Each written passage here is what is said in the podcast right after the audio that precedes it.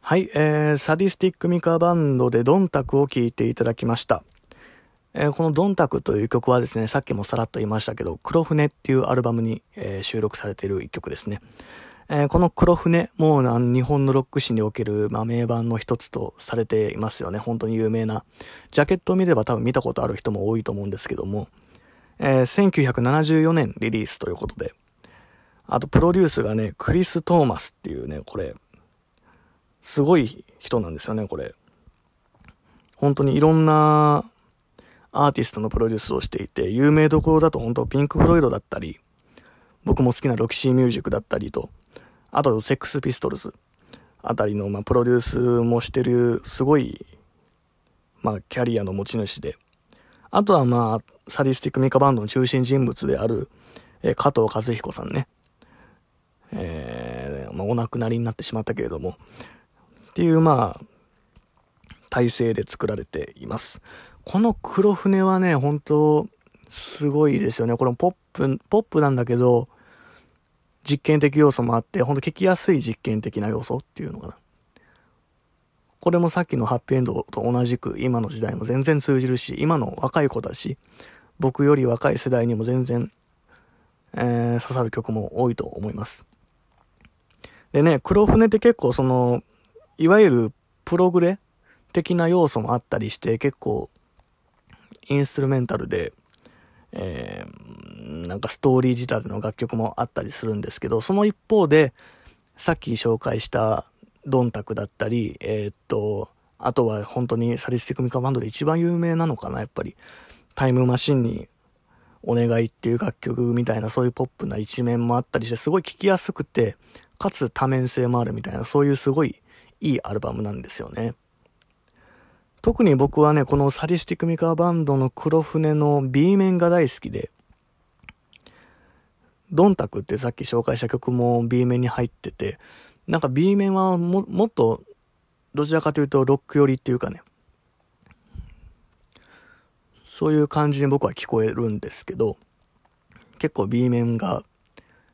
それこそターンテーブルに乗ることも多いですね。まあ、黒船はね、ちょくちょく聞いちゃいます、やっぱり。なんか、一回これ、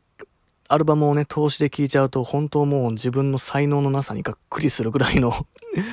ある種衝撃を受けるんだけども、それがいいなんかショック療法みたいな感じで、黒船を聴くとなんか自分も曲作りたくなってくるな、みたいな、そんな、カンフル剤みたいなところもあるような、僕の中では、ね、そんなアルバムなんですけど、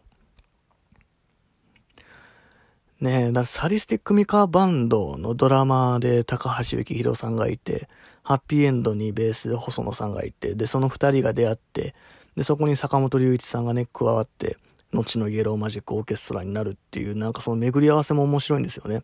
そういう、いわゆるまあロックバンドやってた二人が、テクノな音楽に移行するっていうのもなんか、日本ではあまりないですよね、そういう、いきなりある種真逆じゃないですか。真逆と言ってもいいぐらいのジャンルに、えー、移動するミュージシャンってそんなにはいないと思うんですけど、それを70年代からすでにやっていた人たちもいるということで、それは結構、えー、興味深いところではありますよね。なんか日本って、日本のミュージシャンで結構同じ作風でずっとガンガン進んじゃう傾向があったりすると思うんですよ。例えば一回ヒットしたらそのヒットした曲のフォーマットに沿って音作りなりなんなりをやっていくみたいなところも多いと思うんだけど結構この細野さんとかはいろいろいろんなジャンルを行き来するっていうかロもうそれこそ YMO 終わってからはロックっぽい感じに戻ったりロックっぽいっていうかもうちょっとカントリー寄りかな？もうちょっと生っぽい音に戻ったりとか特に今なんかももっとカントリーとかアメリカのね、ちょっと古いアメリカの感じを匂わせるような楽曲を多くしてらっしゃるなって僕は思うんだけど。あとね、まあちょっと日本のロックではあるけど、ちょっと最近、だいぶ最近になりますけど、高橋幸宏さん関係で言うと、メタファイブっていうバンド、皆さんご存知でしょうか？あの、コーネリアスの、とか、あと、誰だったっけ？電気グルーヴの前の前にいた人とかが、ちょっとごめんなさい。メン、紹介しようと思ったけどメンバー全員名前出てこなかったんですけど そう、とにかくすごいメンバーのスペシャルバンドですね、それこそ。っていうのがあって、メタ5っていう。これね、ぜひメタ5でですね、あの、検索していただいて YouTube で。スタジオライブの映像があると思うんですけど、それをね、ぜひ見ていただきたい。本当にね、かっこいいんですよ。そうで、そうやってなんか、高橋さんなり、細野さんなりが、ね、作ってきた過去の DNA っていうのが今になってね、ちゃんと、なんだ、結晶化っていうか、成長して大きな木になって、また新しい音楽が生まれてってるっていうのはすごい素晴らしいことだと思いますよ。なんか、うん、同じ時代に生きててよかったなって思うところでもありますけれども。はい。まあちょっと話それましたけれども、まあ、このサディスティックミカバンドね、そう。の黒船というアルバムをぜひ聴いていただきたい。日本のロックを知る上ではもう絶対欠かせないので、さっきのハッピーエンドの、風待ちロマンとも同じくですけども、ぜひもうこの2枚はもう完全も必修科目ですね、ほとんど。聞いてて当然みたいなところもありますので。日本のロックを知るのならば、あとまあ日本の、日本でね、ロックをするのならば、ぜひこの2枚は聴いておくべきだと思いますよね。うん、70年代の中で、日本人が作ったロックの中では本当最高峰になると思いますので、はい、要チェックです。ではですね、ちょっと、次は、やっぱ日本のロックいろいろ言ってますけども、まあ、今回を紹介するのは本当も欠かせない人たちばかりなんですが、その中でも、まあ、皆さんも知ってる人多いんじゃないでしょうか。RC サクセションですね。で、RC サクセションも僕はもう正直白状すると、さっきのサディスティックミカバンドだったり、ハッピーエンドほどはあまり入ってないんですよ、実を言うと。あのね、僕が、またちょっと話それるかもしんないけど、ちょっと前に、まあ、あ YTR10 周年だとか言ってね、僕のブログ、アメーバブログで、まあ歌詞を基本的に載っけてるブログなんですけど、マネキンモンタージュだって YTR の曲の。ただそこで、ちょっとまあ10周年だし、ちょっと自分の10年間を振り返るなんか記事でも書こうかなと思って